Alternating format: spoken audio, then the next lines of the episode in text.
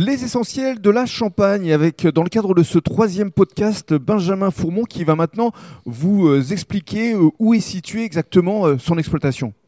Alors, Joseph Perrier, donc on est basé à Châlons-Champagne, mais nos vignes ne sont pas à Châlons-Champagne parce qu'il n'y a plus de vignes. Nos vignes sont où?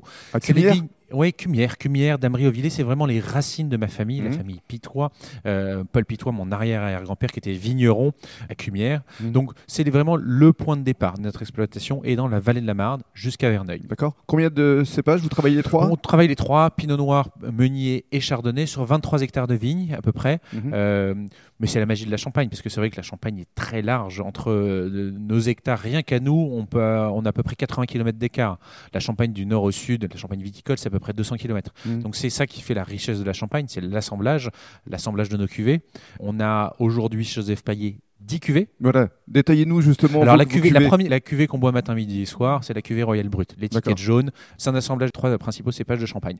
Après, vous avez des blancs de blanc, que du chardonnay, vous avez un blanc de noir, que du pinot noir, également un rosé, rosé d'apéritif, frais, fraîcheur, euh, fruité, cette couleur rose euh, absolument magnifique qui est très bon en apéritif jusqu'en dessert. Mhm. Ensuite, on a des champagnes un peu plus de connaisseurs, c'est-à-dire, euh, ou plutôt de gastronomie, j'appellerais, euh, qui vont très bien pour partager un, un mets, donc un millésime 2008 avec un petit foie gras en entrée pour Mhm. être simple. Vous voyez, on est très simple en Champagne, mais qui se partage aussi très bien avec un loup gascoun pour faire un, un- Un petit un clin petit- d'œil au bassin d'Arcachon. un petit, coin, clin d'œil à bassin d'Arcachon. J'aime beaucoup le blanc de blanc millésimé avec des huîtres. Voilà, il y a euh, jusqu'à notre grande cuvée, Joséphine. Oui, ça c'est le prestige, Joséphine. Oui, mais Joséphine, c'est le prestige, c'est aussi le clin d'œil à notre histoire. Clin d'œil à Joséphine Perrier qui se marie en 1847. Mm. Euh, mon père lui refait une cuvée, euh, sa cuvée de son mariage en 1982. Avec une bouteille, un design euh, assez particulier, assez original. Un, un design qui n'a pas bougé depuis 82. Première année où on l'a lancé. Depuis 82, on n'a fait que 9 fois sur le millésime de Joséphine. 82, 85, enfin jusqu'à 2008, le dernier qu'on a actuellement.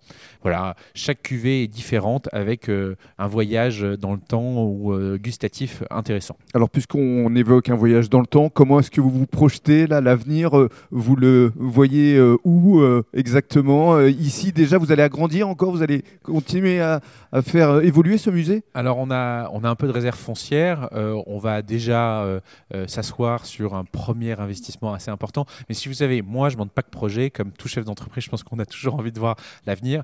C'est vrai qu'on a un peu d'herbe qui a été coupée sous sous le pied là avec, avec cette petite problématique actuelle, mais il faut rester positif. La Champagne est belle, Joseph Perrier a, a des plein de force et j'ai plein de projets. Vous, vous allez revenir plein de fois me voir, mon cher Rémi, pour parler de- d'autres sujets. En tout cas, aujourd'hui, on a plaisir. un superbe et je vous attends tous avec grand plaisir pour faire un beau voyage dans le temps. À venir euh, découvrir ici à Châlons-en-Champagne, les Champagnes euh, Joseph Perrier avec le passionnant Benjamin Fourmont. Merci beaucoup. Merci beaucoup Rémi.